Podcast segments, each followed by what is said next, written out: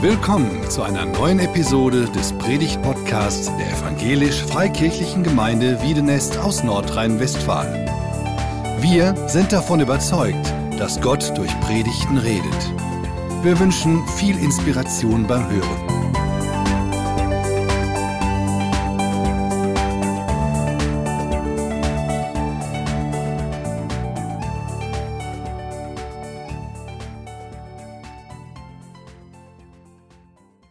Heute ist die letzte, die letzte Predigt zu der Krisenreihe. Und ähm, es geht darum, wenn dein Glaube in die Krise kommt. Ja, wenn dein Glaube, wenn unser Glaube, wenn mein Glaube in die Krise kommt, was ist denn dann? Was ist denn dann passiert? Ich habe das in den letzten Jahren so erlebt, letzten Jahrzehnten eigentlich schon, so alt ist man ja mittlerweile, dass mein Glaube aufgebaut wurde natürlicherweise, so wie man gewachsen ist. Ich bin in einem Elternhaus äh, aufgewachsen, wo die Eltern auch Christen waren und Christen sind. Man hat von Freunden mitgekriegt, von der Jugendgruppe, durch Prediger, Autoren, Vorbilder und nicht zuletzt durch meine Ehefrau bin ich positiv geprägt worden. Mein Glaube ist aufgebaut worden. Ich bin unterrichtet worden, belehrt worden und motiviert worden, den Glaube auch zu leben. Und normalerweise ist das dann auch so, dass das, was man da so glaubt mit den Jahren, dass man das auch macht. Also dieses Denken, was man über Gott hat, das ist tatsächlich mit der Praxis verankert und das klappt eigentlich auch positiv. Und negativ, sage ich mal, hat man sich auch so grob abgegrenzt von anderen Konfessionen. Natürlich nicht so ganz schlimm abgegrenzt, aber man weiß ja, was man glaubt. Hat sich abgegrenzt gegenüber Konfessionen, anderen Religionen, vielleicht auch der ein oder anderen Sekte. Es ist ein Glaube geworden, der hoffentlich einigermaßen lebendig ist. Das ist ja nicht ein starres Gerüst, wo du irgendwelche Schubladen ziehst oder Leitsordner rausziehst. Aber das ist ein Glaube geworden, vor allen Dingen bei denen, die schon länger unterwegs sind und Christen sind, ein Glaube, der im Lebensalltag was bewegen kann. Und so habe ich natürlich auch Gott erlebt, der mich versorgt. Zum Beispiel ist es für mich immer noch was Besonderes, dass ich jeden Tag genug zu essen habe, dass die Wohnung so weit hält, ähm, warm ist, wenn ich sie warm brauche und einigermaßen kühl, wenn ich sie kühl brauche und dass ich von der Arbeit leben kann, die ich tue. Ich habe selbst erlebt, dass äh, wenn ich bete, wenn ich zu Gott flehe, dass er mich erhört. Ich habe gebetet und Gott hat geantwortet. Ich habe auch gemerkt in, in den Jahren mehr und mehr, dass es wirklich was Gutes ist, die Gebote Gottes anzuwenden. Und damit wird mein Glaube gestärkt. Ich habe gemerkt, dass Treue, Vergebung, Barmherzigkeit, Ehrlichkeit, das, wofür die Bibel förmlich wirbt, gut ist für mein Leben. Und so wird mein Glaube gestärkt. Aber schon immer hat mich dieser Vers in Vater Unser etwas irritiert und führe mich nicht in Versuchung. Ich glaube, diese, dieser, dieser, diese Bitte, dieses Teilgebet, das macht so ein bisschen schon deutlich, dass es schwierig werden könnte. Es könnte die Möglichkeit kommen, dass unser Glaube überprüft wird. Dieses griechische Wort, was da steht, wird in dem Fall, ja, so wie wir es oft beten, eben mit Versuchung übersetzt, wird an anderen Stellen im Neuen Testament auch mit Prüfung übersetzt. Also da wird etwas geprüft. Der Glaube kommt offensichtlich in Situationen, wo er sich bewähren muss, wo er überprüft wird. Und da merken wir, der Glaube ist nicht einfach irgendwas Theoretisches, es ist kein Luftschloss, das ist ein, ein lebendiges Gebäude. Und wer Christ ist und glaubt und dann unter Druck kommt mit seinem Glauben, der weiß auch, ähm, das kann ich nicht einfach austauschen. Ja, ah, ich ziehe jetzt ein anderes Jackett an ähm, oder andere Klamotten oder ich ziehe um. Das, was du glaubst, das gehört zu dir. Du lebst das mit Haut und Haaren. Das heißt, wenn du eine Glaubenskrise hast, wie das manche formulieren, dann ist das nicht dein Glaube, der gerade eine Krise hat und du kannst den Glauben fragen, wie läuft es bei dir, sondern dann bist du das selber. Du hast selbst eine Krise. Ähm, wenn du irgendwelche Schäden hast an deinem Haus, dann hat das Haus einen Schaden, dann kannst du es halt reparieren, hoffentlich. Welche Schäden mir bevorstehen wahrscheinlich. Ich bin ja äh, passionierter Hobby-Palmengärtner. Die nächsten vier Tage werden wirklich hart. Äh, vor allen Dingen, wenn es unter die minus zehn Grad ist. Ich habe mein, mein, meiner Familie schon ähm, diverse Pflanzenschäden angekündigt. Ich werde alles tun. Aber selbst wenn da irgendwelche Pflanzen verrecken, dann bin nicht ich das. Ich werde natürlich rausgehen, wieder reingehen. Das hat etwas nicht mit mir persönlich zu tun, auch wenn mich das besonders interessiert, dass diese Pflanzen da durchkommen. Wenn du glaubst und dann hast du richtig starken Frost, wie er demnächst sein wird, dann betrifft das dich direkt, dein Herz und deine Seele. Wenn du eine Glaubenskrise hast, dann spürst du das. Wie ich schon erwähnt habe, das Vaterunter zeigt schon du die Befürchtung, dass es schwierige Lebensprüfungen gibt und wir wünschen uns dann, dass wir dann nicht zum Bösen abrutschen, zum Schlechten uns bewegen und bleibende Schäden davon haben. Es gibt einen anderen Vers aus Jakobus 1, Vers 2, der hat mich schon immer irritiert, auch ein Vers, der mich irritiert hat, Jakobus 1, Vers 2. Da steht tatsächlich Folgendes, haltet es für lauter Freude, Geschwister, wenn ihr in mancherlei Versuchungen oder Prüfungen, wieder das gleiche Wort, geratet. Und dann wird weiter beschrieben, denn dadurch wird euer Glaube bewährt und ihr werdet dann total ausdauernd. Haltet es für lauter Freude, Geschwister, wenn ihr in mancherlei Prüfungen oder Versuchungen geratet. Also, das kann doch nicht sein. Jemand stürzt sich doch nicht in die Glaubenskrise. Also normalerweise wissen wir das bei anderen Dingen, dass sie einer Prüfung unterzogen werden sollten, weil da vielleicht etwas schwierig ist. Ich hatte so eine Situation, ich bin froh, dass sie vorbei ist, während meiner Doktorarbeitsphase. Also ich musste immer ein paar Kapitel dann an meinen Doktorvater schicken und der dann da drüber geschaut und mir ausführlich berichtet, was er davon hält.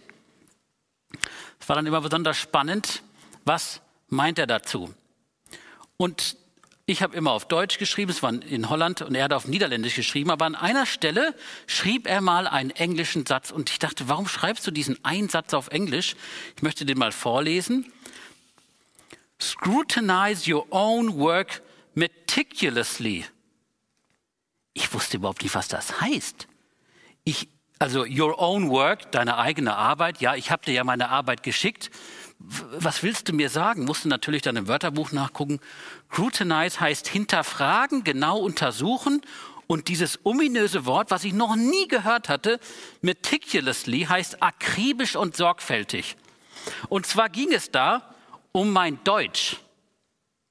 Also das ist besonders peinlich, denn Niederländer sagt dir was zu deinem Deutsch und Deutsch ist seine dritte oder vierte Sprache, die er fließend spricht.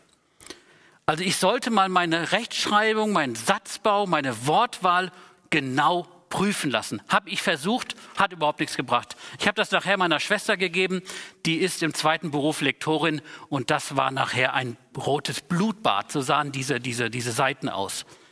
Boah, das war wirklich knackig für mich. Ich war vom Thema her motiviert, aber da musste mal einer richtig akribisch genau draufschauen. Warum? Weder er wollte mich fertig machen, noch meine Schwester, sondern wenn, wenn du das gut machen willst, dann kommt jetzt deine Arbeit in eine Krise und da muss man genau drauf gucken, das muss geprüft werden. So geht das nicht. Wenn etwas genau begutachtet wird, dann tritt etwas zutage, wie es tatsächlich ist. Auf den ersten Blick mag das nett sein, ja, da ist jemand ganz engagiert am Schreiben, aber wenn man genau hinschaut, merkt man, na ja, vom Deutsch her, da gibt es noch viel Luft nach oben, viel Luft nach oben. Der ist irgendwo in der Senke und da ist noch sehr, sehr viel Luft nach oben. So eine bedrohliche Lage, wenn wir in eine Krise kommen, dann ist es ja so, wir wissen meistens erst nachher, wann eigentlich die Krise am schwierigsten war. Also da steigerte ich gegen die Krise auf den Höhepunkt und wir hoffen dann so, jetzt müsste ja der Wendepunkt sein. Das ist immer so ein, okay, jetzt haben wir es geschafft, jetzt geht es wieder bergunter. Aber das merken wir oft im Nachhinein. Und so ist es auch bei den Glaubenskrisen. Du, du sagst ja nicht, so am Anfang des Jahres, ich überlege mir mal wieder ein paar Glaubenskrisen, ich brauche mal ein paar Prüfungen, weil ich muss einfach mit meinem Glauben besser umgehen lernen, ich muss den erweitern. Du, du kommst da rein und dann merkst du erst im Nachhinein, wo war eigentlich der Wendepunkt und wie habe ich mich da verhalten? Klar, theoretisch wissen wir, dass jede Krise auch eine Möglichkeit ist, dass wir gute Entscheidungen treffen können, dass wir genau draufschauen können, dass wir etwas verbessern können. Aber wenn die Krise sich verschärft, wissen wir selber genau, die eine oder andere Krise im Leben kann auch zu einer andauernden Katastrophe werden. Und was in der Glaubenskrise passiert, was dann dabei rauskommt und wie wir damit umgehen, das kann sehr unterschiedlich sein. Ich habe ähm, drei äh, Kapitel rausgesucht, drei aufeinanderfolgende Kapitel. Und da geht es um einen Mann, nämlich den Elia, der hat drei unterschiedliche Krisen. Und mir hat das selber sehr geholfen bei meinem eigenen Leben. Und das wünsche ich dir heute auch, dass du etwas unterscheidest, was es für Lebenskrisen gibt.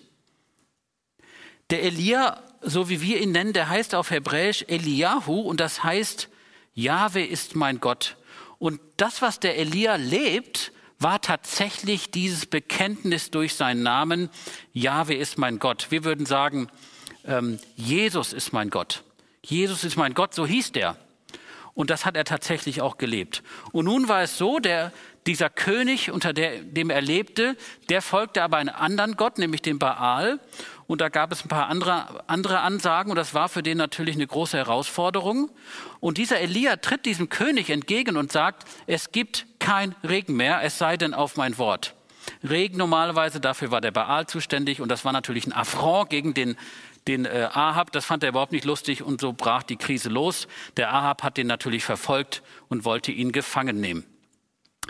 Dieser Elia versteckt sich nun und nun ist die Frage, wie wird er versteckt? Gott führt ihn an einen kleinen Bach und sagt ihm, da versorge ich dich mit Wasser und dann kommen Raben und die werden dich mit Brot und Fleisch versorgen.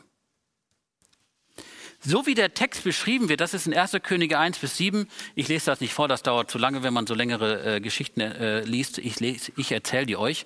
Ähm, so wie der Text beschrieben ist, ist das relativ klar, wie der Elia damit umgeht. Nämlich, der hört, versteht und macht.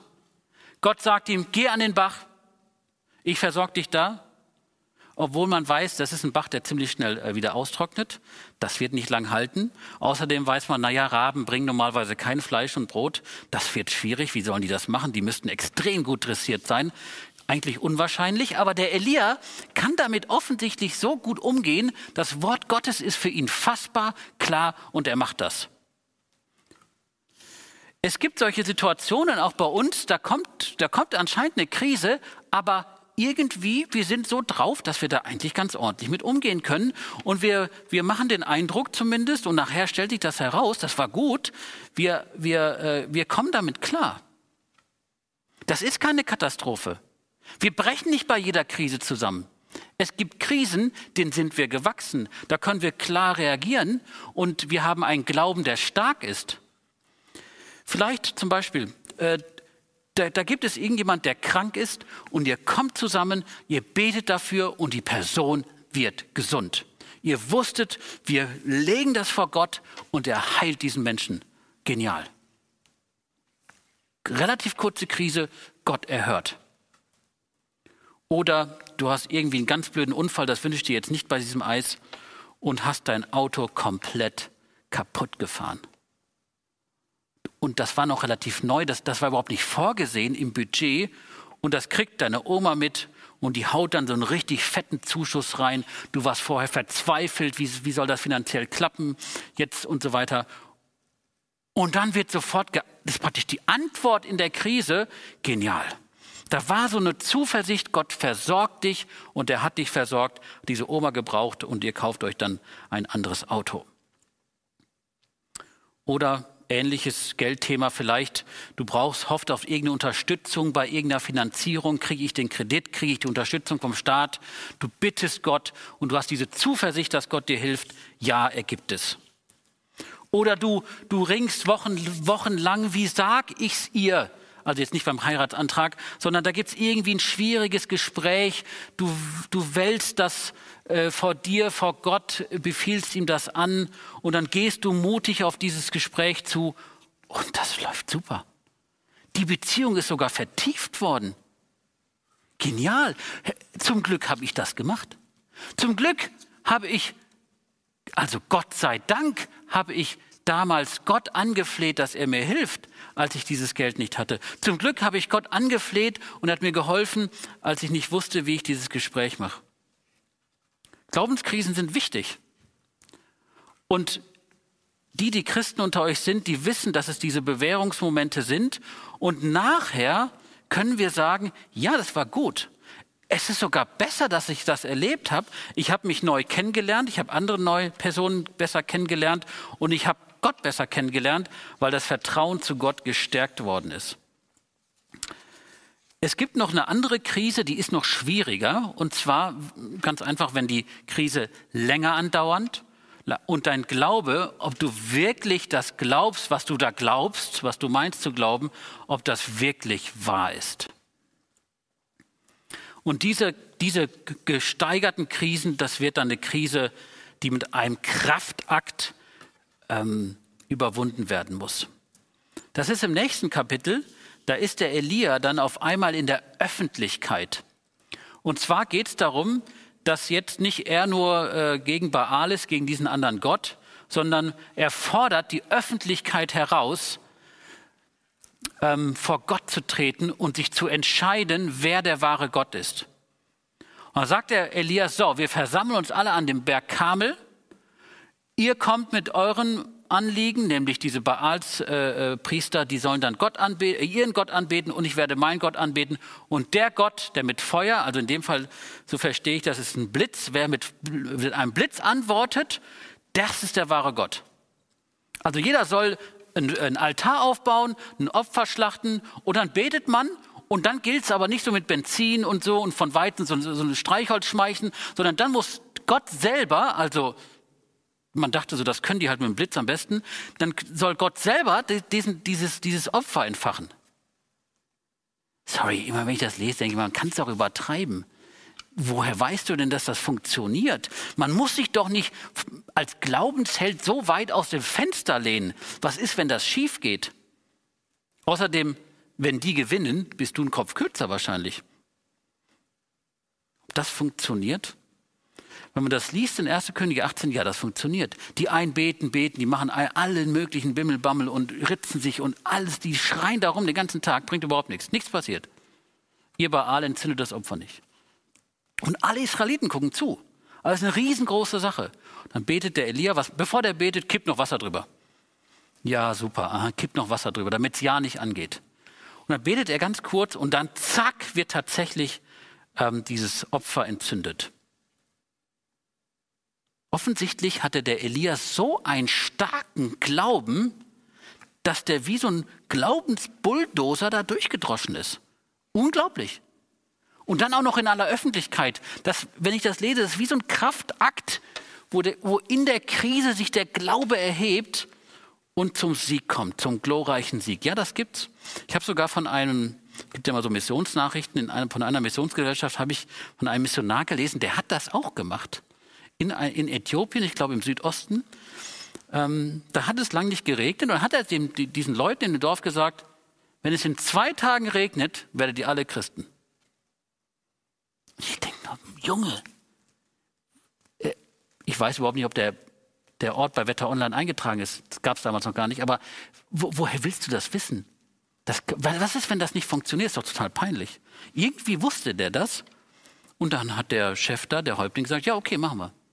Und es ist tatsächlich passiert. Der hat natürlich 48 Stunden gebetet wie ein Bekloppter. Und tatsächlich fiel dieser Regen. Ähm, das ist äh, bei uns jetzt nicht so ein Problem, weil der Regen fällt sowieso meistens. Mittlerweile haben wir äh, das manchmal auch nicht so erlebt. Da haben wir tatsächlich uns auch gewünscht, dass es regnet. Ich habe ich hab mal eine, eine, andere Krise erlebt, die uns auch dann letztlich zum, ähm, zum größeren Gewinn wurde. Ich hatte das Glück, einmal Teil einer Gemeindegründung zu sein in Süddeutschland. Und ich weiß noch, wir hatten uns Monate vorbereitet, viel miteinander geredet und wir waren kurz davor, also ein paar von uns waren kurz davor aufzugeben. Weil wir uns so aneinander gerieben haben. Wir, versuchten, wir haben versucht, alles zu klären vorher, bevor wir diese Gemeinde äh, gründen. Und das war wirklich schwer. Und es gab es diesen Moment, und ich fühle es fast jetzt noch, dass wir diesen Kraftakt gebraucht haben, um das zu Ende zu bringen. Und das haben wir dann tatsächlich geschafft. Da gab es Leute, die wirklich einen tiefen Glauben hatten, dass das jetzt passiert und dass wir da jetzt weitergehen und dass Gott das tut. Ja, und eineinhalb Jahre später wurde diese Gemeinde gegründet und die gibt es heute nach über 20 Jahren immer noch. Warum? Weil da waren Leute, die einen klaren Glauben in der Krise hatten. Und der zeigte sich aus, war für mich beachtlich, wie Leute in einer Krise, obwohl das ja schwieriger wird, glauben können und stark sind. Ich glaube, wir brauchen in der Gemeinde das Wissen von starken, glaubenden Menschen. Vor allen Dingen dann, wenn unser Glaube gerade nicht stark ist oder wenn der bröselt oder wenn es schwierig wird. Wir haben Menschen unter uns, die in Glaubenskrisen gewonnen haben. Einmal in den alltäglichen, wo der Glaube gewachsen ist, aber auch in diesen Krisen, natürlich. Wir sollten aber auch voneinander wissen, wenn, wenn Glaube tatsächlich etwas kaputt machen kann. Das heißt, ein Glaube, der so an seine Grenzen kommt, dass die Krise so stark ist, dass man der Krise nicht mehr standhalten kann. Das ist der Moment, wenn das, was du geglaubt hast, auf einmal, meistens nicht auf einmal, aber so fühlt sich's an, keinen Sinn mehr macht. Ich vergleiche das gern, was heißt gern, ist nicht schön, mit einer Brücke, über die viel, viele Autos fahren, ähm, dem Wetter ausgesetzt ist, manchmal auch einige Gruppen, Menschen. Und die ein oder anderen Risse sind okay, aber irgendwann brettert da so ein riesen LKW drüber und dann kracht diese Brücke zusammen. Und das tut richtig weh. Wenn da gab es vielleicht Risse in deinem Glauben, du hast gemerkt, irgendwas stimmt da nicht. Es fällt mir schwer, Gott zu vertrauen. Das, was ich da mache, will das Gott überhaupt? Da gibt es so ein paar Andeutungen und dann kommt irgendeine Katastrophe, das bricht innerhalb weniger Wochen über dich rein. Du kannst es selbst nicht nachvollziehen vielleicht, was das für ein LKW war. Und dann ist der Absturz da. So ging es dem Elia auch in dem Kapitel drauf, in dem Kapitel 19. Er hat selbst erlebt, wie, wie, wie Gott ihn herausgefordert hat und wie er, wie er im Glauben vorankommt in der Krise. Er hat sogar diesen öffentlichen Sieg in der Krise erlebt. Und dann kommt eine Krise, wo er vollkommen abstürzt. Du liest in, dem, in der einen Situation und denkst, das kann doch, hey Junge, hey, hey, du warst gerade du warst, hallo, du standst gerade auf der Bühne. Und wir haben alle gesehen, was Gott durch dich getan hat und im nächsten Kapitel ist er abgestürzt. Was war passiert? Der war der Situation nicht mehr gewachsen. Da gab es eine neue Herausforderung und er hatte offensichtlich keine Kraft mehr und wie ich das verstehe, das Kapitel ist tatsächlich bleibender Schaden entstanden. Er hatte sich ja mit diesem König auseinandergesetzt. Der König war auch einigermaßen auf ihn eingegangen, obwohl es da ziemlich viel Zoff gab. Aber dessen Frau, das war nochmal eine andere Nummer, die hatte dann nämlich dies besonders gefördert, diesen anderen Gott. Und die sagt, ich werde dich umbringen, ich werde dich töten, ich krieg dich. Und hat er so viel Angst bekommen. Also in dieser Krise reagiert er nicht im Namen des Herrn äh, und dann haut er da irgendein Prophetenwort raus. Dieses starke Wort in dieser Krise hat ihn so in die Krise noch mehr gestürzt. der Glaube, den er eigentlich hatte, griff, griff nicht. Und er ist geflohen, geflohen nach Südisrael, Juda, war fix und fertig, ist in die Wüste weiter südlich äh, geflohen, hat sich unter einen Strauch geschmissen und hat gesagt, ich will sterben. Konnte nicht mehr. Das ist natürlich in diesem Kapitel dramatisch erklärt, und wir fragen uns vielleicht, wie schnell das geht. Aber vielleicht denkst du auch mal bei dir nach, du hast gebetet und es wurde erhört. Und dann erlebst du die Situation, der antwortet nicht. Ich bete und das wird überhaupt nicht erfüllt. Vor allen Dingen da, wo ich doch bitter nötig gehabt hätte, dass du hörst. Und Gott hört nicht. Ja, was soll ich jetzt glauben? Dieses Glaube, Gott meint es gut mit dir, er ist ein guter Vater, äh, du, du bist ja sein Kind. Ja, sorry, das funktioniert doch nicht. Da stimmt doch was nicht. Und wenn das immer öfter passiert, kommt dieser Glaube in eine Krise, wo du vielleicht das so fühlst wie ein Sturz. Oder du merkst, du hast einen Dienst für Gott getan und du kannst nicht mehr. Das hast du Jahre gemacht. Und besonders schwierig wird es dann, wenn du merkst, ja, wenn ich das jetzt nicht weitermache, macht es gar keiner. Das ist jahrelang Mutter-Kind-Kreis gemacht. So, wenn ich jetzt aufhöre, hören die anderen auch auf. Dann ist der Dienst weg. Ich kriege das manchmal von Bibelschülern mit. Ja? Also wenn sie dann Jugendarbeit gemacht haben, dann hören sie auf mit Jugendarbeit. Ja, wer macht das jetzt weiter? Das ist schwer. Ich kann nicht mehr. Also dann gehen sie weg. Ja, und dann sehen sie, dass es da nicht weitergeht. Die anderen können das nicht. Oder du hast etwas langjährig gemacht, hörst auf, kannst den Dienst nicht mehr machen, hast die Kraft nicht mehr. Bittest Gott, aber er gibt sie nicht. Oder du merkst eben in diesen Situationen, wo du geglaubt hast, dass Gott wirkt, der Glaube ist doch widersprüchlich. Das macht doch keinen Sinn. Das stimmt doch irgendwas nicht. Der Elia ist in dieser Situation, wo er so Angst hat, wo er flieht, muss man sagen, nicht mehr Herr seiner Lage. Er ist nicht mehr in der Lage, ausgewogen und wirklichkeitsnah zu beurteilen. Ja, kannst sagen, Junge, hallo, wenn dir einer das Leben androht, so, wenn du aus dem Raum hier rauskommst aus der EFG, wirst du gefangen genommen und getötet. Ja, hm, was machen wir denn dann? Also da bist du auch nicht mehr Herr, deiner Lage, Herr der Lage und kannst ausgewogen und wirklichkeitstreu beurteilen. Ja, so ist das. Wenn die Krise richtig über dich einbricht, dann hast du nicht die Nerven und die Kraft, das alles souverän zu handeln. Er rennt weg, er ist fertig, will nur noch sterben. Was macht Gott? Kommt zu ihm, davon berichtet, dass ein Engel kommt, ihn besonders versorgt mit Brot und Wasser. Und er fordert ihn heraus, er beruft ihn neu in den Versen danach. Aber man merkt, dass der Elia, ich sag's mal so, nur noch ein eingeschränkt einsetzbar ist. Er kann nicht mehr. Er kann nicht einfach zurückgehen und sagen, so Isabel, ich habe mir das nochmal überlegt. Das, was du da gesagt hast, du bringst mich um, das glaube glaub ich nicht. Denn der Herr ist mit mir, mit dir und mit mir und er soll auch mit dir sein. Und jetzt pass mal auf und dann bringt, sie, bringt er da irgendeine Botschaft. Er kann er nicht mehr. Er kann nicht mehr. Er hat es nie mehr geschafft. Ja, eine Glaubenskrise kann so heftig sein, kann dir so zusetzen, dass es nicht mehr alles wird wie vorher. Von anderen Dingen wissen wir das. Also dein Körper ist ja, du hast ja vieles in Ordnung.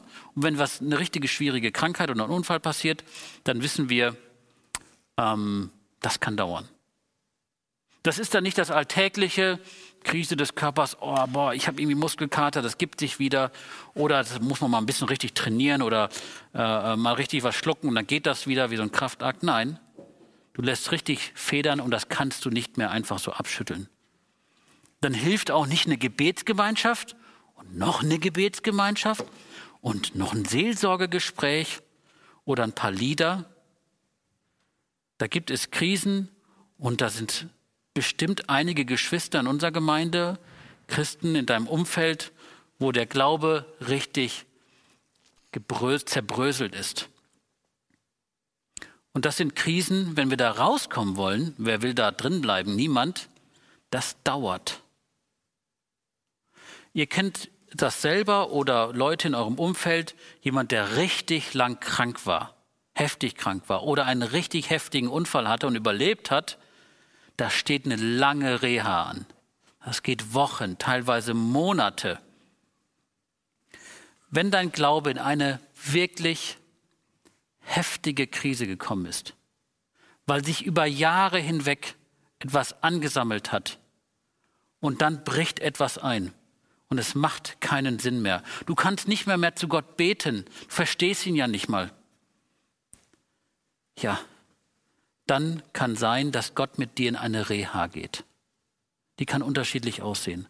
Aber damit meine ich, dass das mehrere Monate dauert, vielleicht sogar Jahre dauert. Du fühlst dich ja teilweise tatsächlich so, dass dein Glaube zerflossen ist. Das ist zerbröselt. Das ist nicht nur mal ein Griff abgerissen, kann man mit Supersekundenkleber wieder, wieder oder Patex ankleben. Nein, das ist zerbröselt. Wie soll das wieder erneuert und stark werden? Das dauert.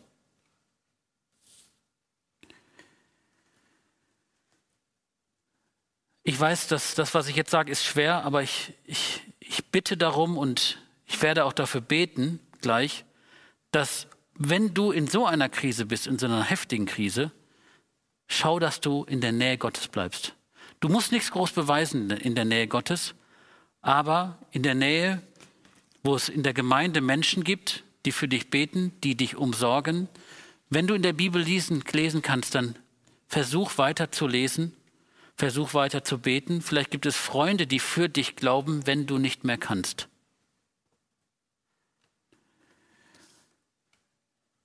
Wenn du in einer der drei Krisen bist, dann bitte ich dich, schau genau hin. Schau genau hin, in was für einer Krise bist du denn von den dreien? Und was heißt das für dich?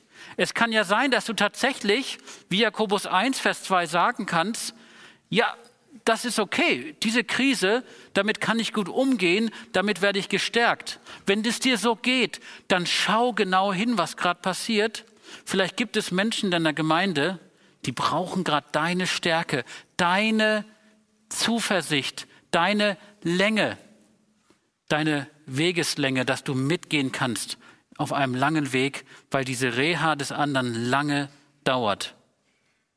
Und vielleicht erlebst du gerade einen Hoch, ja, und du denkst, ja, der Herr, Halleluja, wunderbar, es freut mich wirklich. Du bist auf, einem, auf einer Höhe des Glaubens. Und dann wünsche ich, dass andere dadurch ermutigt werden. Aber es kann sein, dass andere eben neben dir ganz tief gefallen sind und es ist, haben sich bis jetzt nicht davon erholt.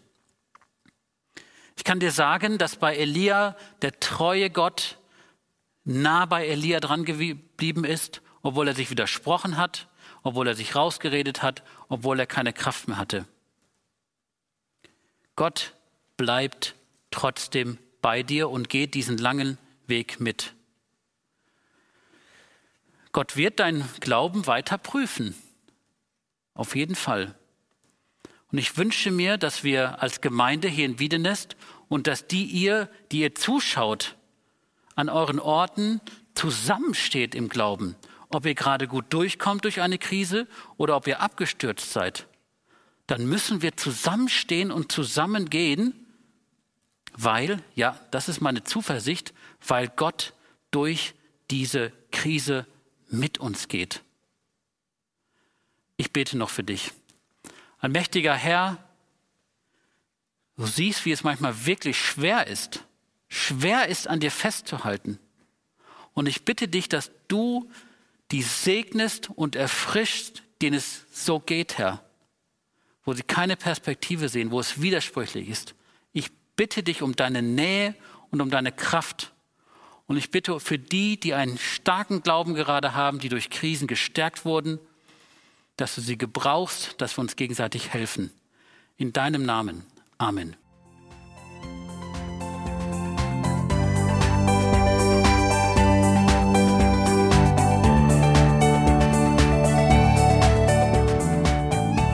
Sie hörten einen Predigt-Podcast der EFG Wiedenest. Weitere Predigten, Informationen zu Jesus Christus und zu unserer Gemeinde gibt es unter www.efg-wiedenest.de.